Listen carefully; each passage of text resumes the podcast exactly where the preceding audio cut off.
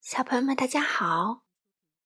糖糖妈妈今天继续带来美国作家莱曼·弗兰克鲍姆的《绿野仙踪》这本书的插画来自西班牙的茱莉亚·萨达，由马爱农翻译，云南人民出版社出版。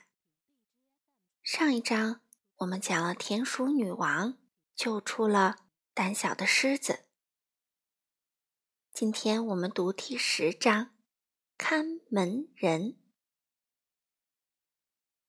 胆小的狮子过了一段时间才醒过来，因为它在罂粟田里躺了很久，吸入了它们有毒的香气。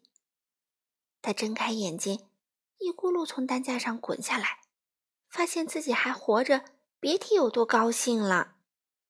我我拼足了劲儿往前跑。他坐下来打了个哈欠，可是花的香气太浓了。你们是怎么把我弄出来的？他们就跟狮子讲了那些田鼠怎样好心的把他从死神手里救了回来。胆小的狮子哈哈大笑说：“我一直以为自己是个庞然大物，令人害怕，没想到花朵这样的小东西差点要了我的命。倒是……”田鼠这样的小动物把我给救了，这一切是多么神奇呀！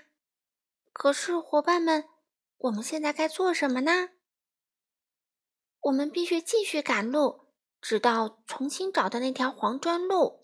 多罗西说，然后走到绿宝石城去。等到狮子完全恢复过来，觉得精神抖擞了，他们便又出发了，走在。柔软清新的草地上，他们心情非常愉快。没过多久，就找到了那条黄砖路，重新朝着大魔法师奥兹居住的绿宝石城走去。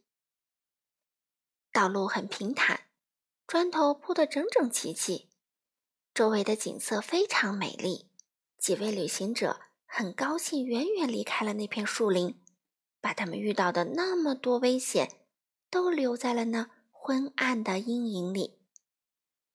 他们又看见道路旁边围着栅栏，可是这些栅栏是漆成绿色的。接着又看见一座小房子，房子也是漆成绿色的。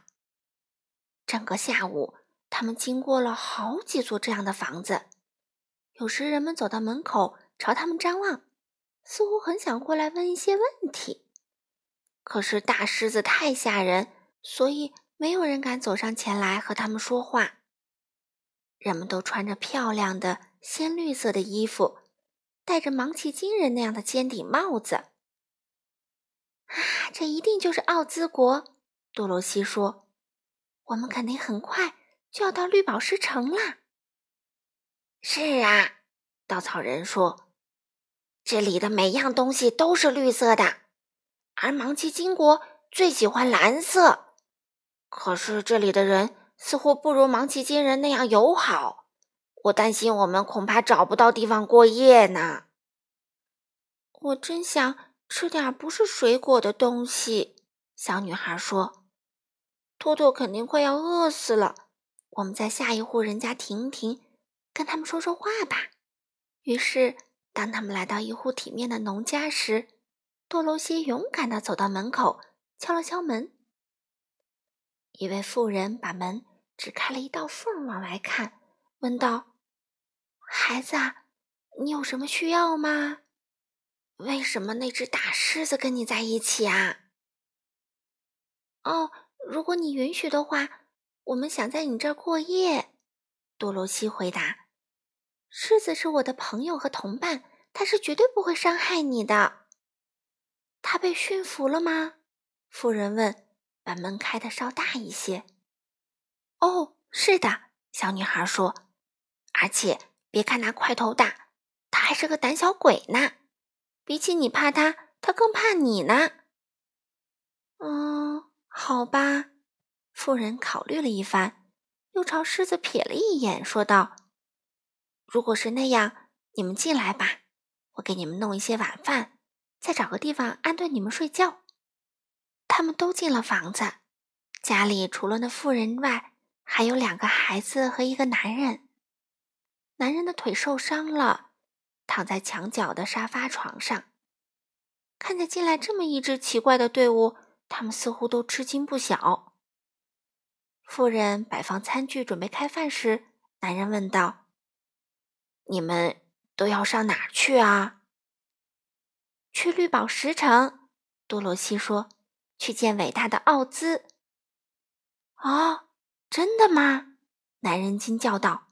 “你能肯定奥兹愿意见你们？”“嗯。”为什么不愿意呢？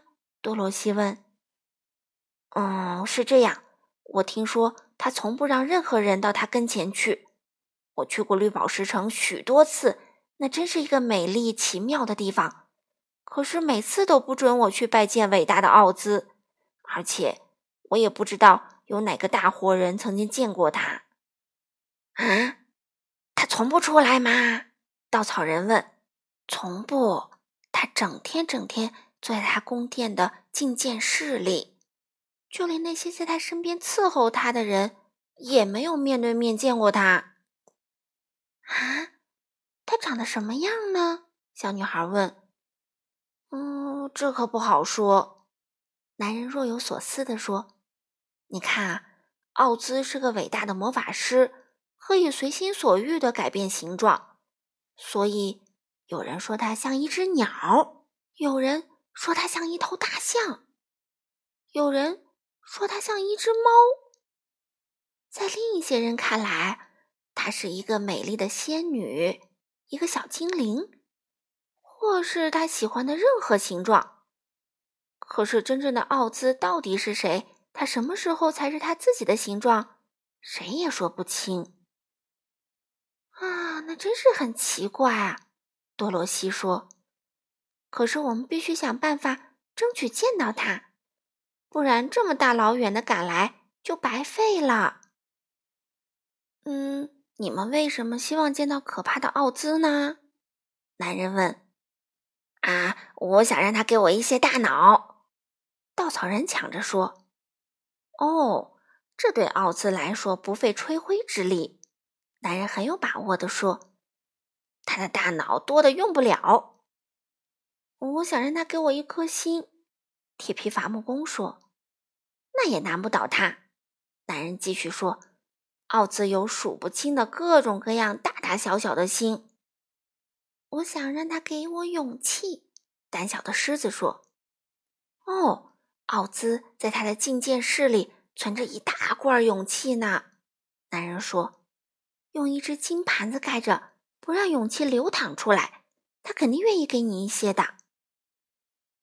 我想让他把我送回堪萨斯。多罗西说：“啊，堪萨斯在哪里呀？”男人吃惊的问。“嗯，不知道。”多罗西悲哀的回答。“那是我的家，他准是在一个什么地方的。”“嗯，很有可能。是啊，奥兹没有什么事情做不到。”我想他肯定会为你找到堪萨斯的，可是你必须先见到他，那恐怕不太容易，因为大魔法师不愿意见任何人，而且他总是自己想怎么样就怎么样。你想要什么呢？他接着对托托说。托托只是摇了摇尾巴。这时候，妇人招呼他们说：“晚饭已经准备好了。”于是大家围坐在桌边。多罗西吃了一些美味的粥，又吃了一碟炒鸡蛋和一盘好吃的白面包。这顿饭他吃得津津有味。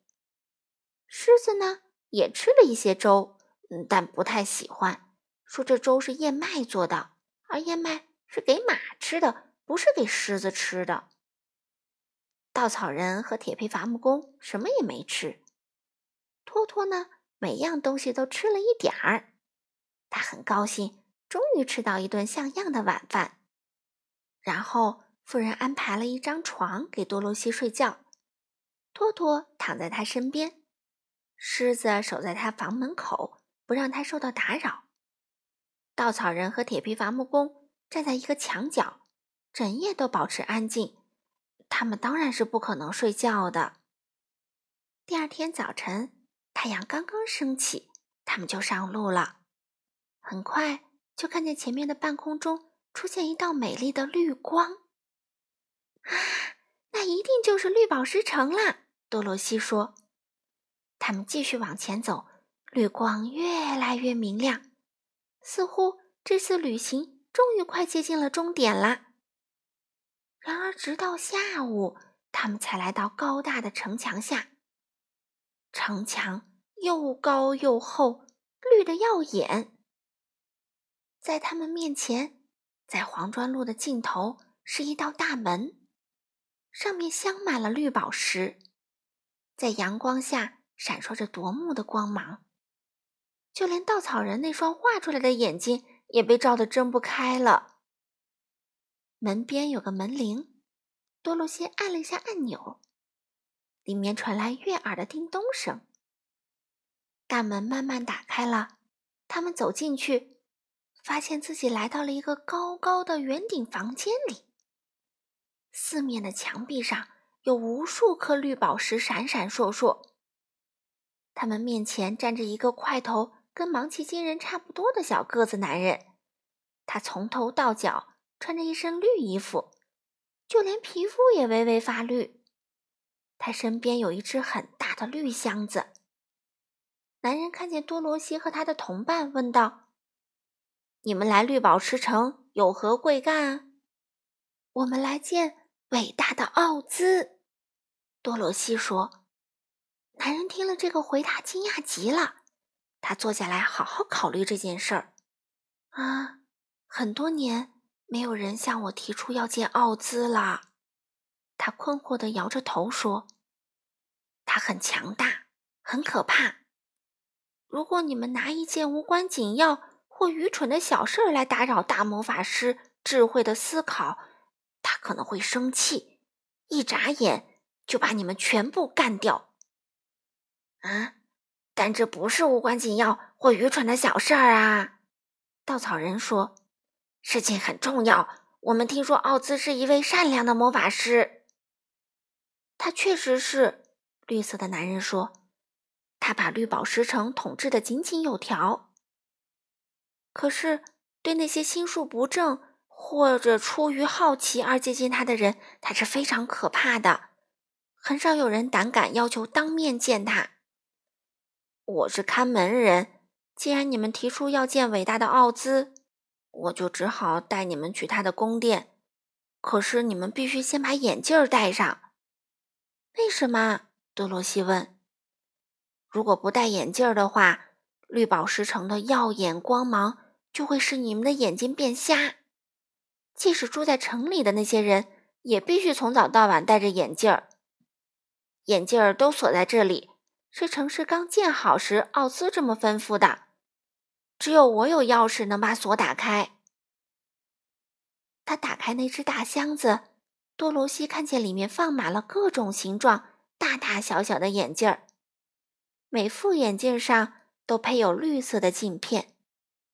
看门人找出一副适合多罗西的，戴在他的眼睛上，系在眼镜上的两根金色箍带绕到他的脑后。被看门人脖子上挂的一把小钥匙锁在了一起。绿色的男人给稻草人、铁皮伐木工和狮子，甚至小托托都戴好了眼镜儿。这些眼镜儿都用那把小钥匙给锁得牢牢的。然后看门人自己也戴上了眼镜儿，对他们说：“他准备带他们到宫殿去。”他从墙上的钩子上。取下一把很大的金钥匙，打开另一道门。他们跟着他穿过了门，进入绿宝石城的街道。好了，小朋友们，第十章看门人，糖糖妈妈就读完了。他们接下来能见到奥兹吗？我们下次再见喽。